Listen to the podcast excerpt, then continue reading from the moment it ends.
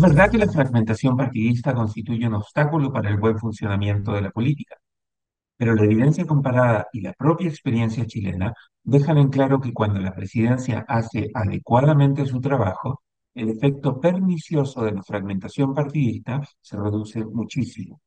En cambio, cuando la presidencia no funciona bien, da lo mismo si el sistema de partidos está fragmentado. En estos dos años que han transcurrido del gobierno de Gabriel Boric, pero también producto de la intensa confrontación que existió entre el Ejecutivo y el Legislativo durante el cuatrienio de Piñera, se han levantado muchas voces criticando la alta fragmentación del sistema partidista chileno. A la fragmentación partidista se le atribuye la falta de diálogo y cooperación entre el Ejecutivo y el Legislativo. La solución, aparentemente, sería introducir reformas electorales que induzcan una reducción en el número de partidos con representación en el Congreso. La evidencia acumulada en casi 70 años de estudios sobre el efecto de las leyes electorales en el sistema de partidos políticos subraya que el número de escaños que se escogen por distrito tiene un enorme poder explicativo sobre el número de partidos que existen en un país. Mientras mayor es la magnitud de distrito, mayor es el número de partidos. Pero otros elementos de las leyes electorales, la posibilidad que tienen los partidos de formar listas multipartidistas o la existencia de mecanismos de primaria para seleccionar candidatos, también importan en la fragmentación del sistema.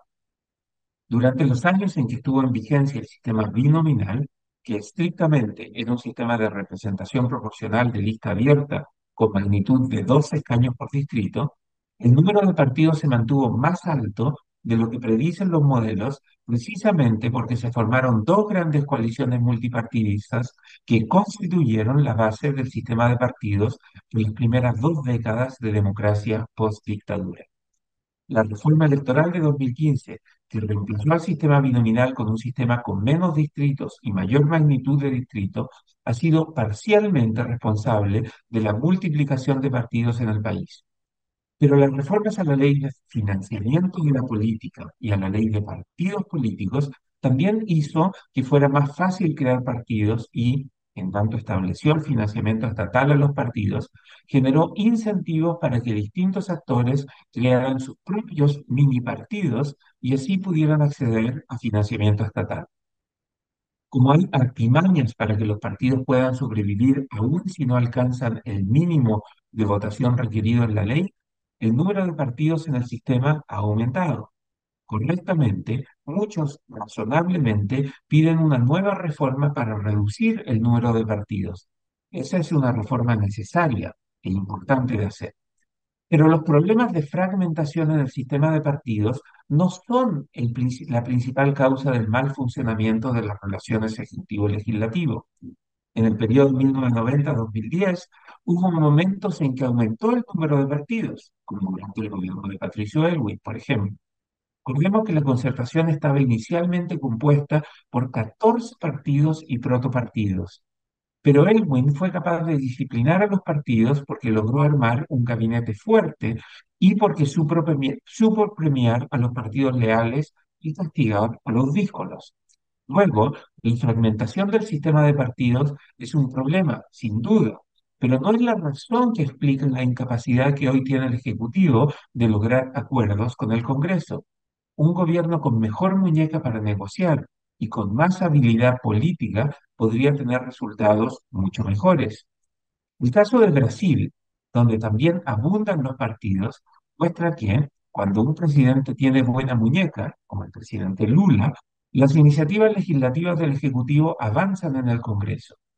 En Colombia, en cambio, donde hay menos partidos que en Brasil, la incapacidad del presidente Gustavo Petro para avanzar sus iniciativas legislativas demuestra que la capacidad del Ejecutivo para jugar con las cartas que tiene es mucho más relevante que la fragmentación del sistema partidista como causa del estancamiento legislativo y de los conflictos entre el Ejecutivo y el Legislativo.